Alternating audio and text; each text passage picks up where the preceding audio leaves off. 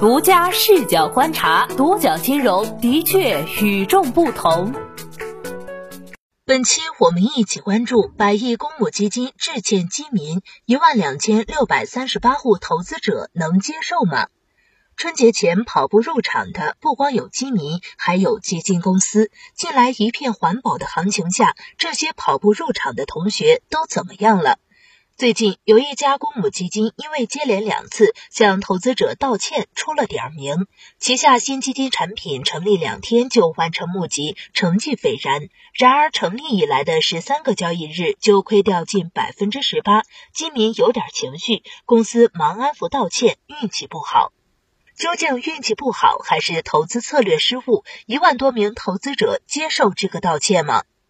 二月一号，惠安均衡优势混合基金正式开售，代销机构有中信证券、中信期货、蚂蚁集团旗下蚂蚁基金销售有限公司、招商银行。二月四号，惠安基金宣布提前结束募集。二月九号，惠安均衡优势混合基金宣告成立，最终获得一万两千六百三十八户投资者认购，募集规模超八点二亿元。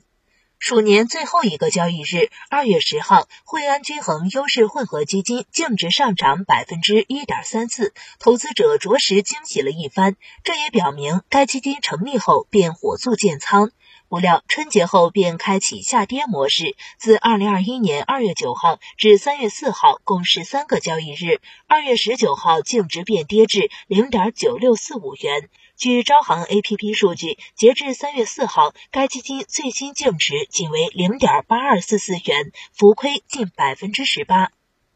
独角金融暂未找到这支基金的重仓路径。不过，二月二十六号，惠安基金曾在投资者平台道歉：“我们的基金给大家添堵了。”一位认证为惠小安的社交账号在投资者平台透露，惠安均衡优选的配置和基金管理人邹维的其他产品差不多，三大主赛道新能源、光伏和军工。这一次在时点上运气一般，建仓相对比较快，所以回撤也比较大。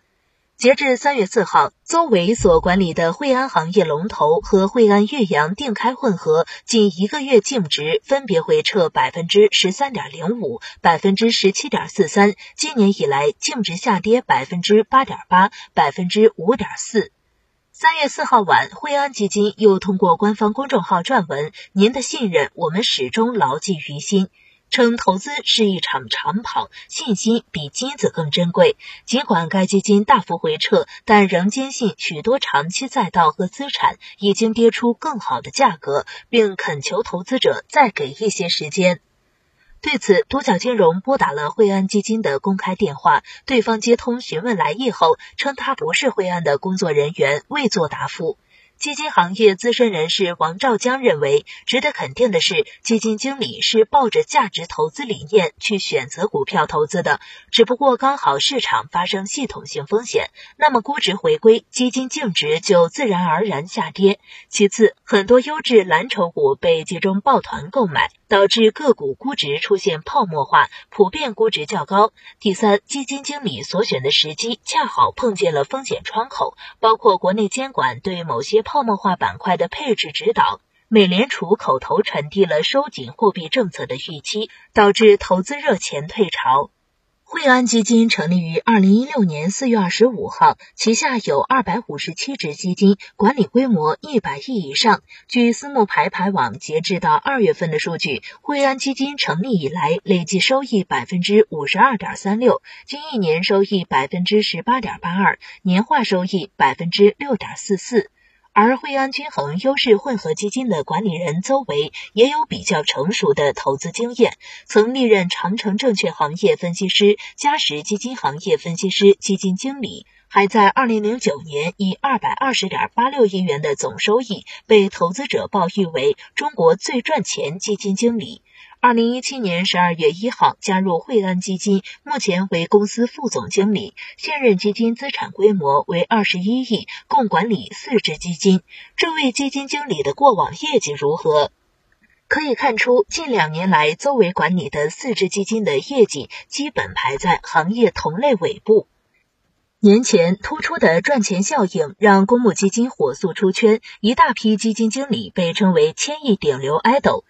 春节以来，A 股市场此前涨幅较大的白酒、医药等板块大幅下跌，主流指数也集体下跌。在此背景下，公募基金总体表现弱于沪深三百。前期基金重仓的医药、消费、科技等抱团股大幅回调，无疑也引发了基金净值的大跌。截至三月一号，问的数据显示，全市场超两千只基金在二月十八号至二月二十六号期间净值跌幅超过百分之十，超五百只基金同期净值跌幅超百分之十五，有的跌幅甚至超过百分之二十。而本周股市继续下跌，基金的跌幅也持续在扩大。上周，多位明星基金经理的新产品都没有取得理想的成绩，有些热门机的净值跌幅惨烈，尤其是重仓白酒、医药等前期抱团股的基金。短短七个交易日，前期管理规模较大、去年全年收益较高的众多百亿明星基金业绩回撤超过百分之十，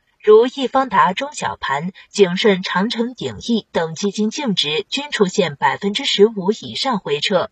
有网友调侃迅速变脸的投资者，当初赚钱就是小坤坤，如今赔钱叫人蔡坤。还有网友戏称看李焕英没哭，看基金嗷嗷大哭。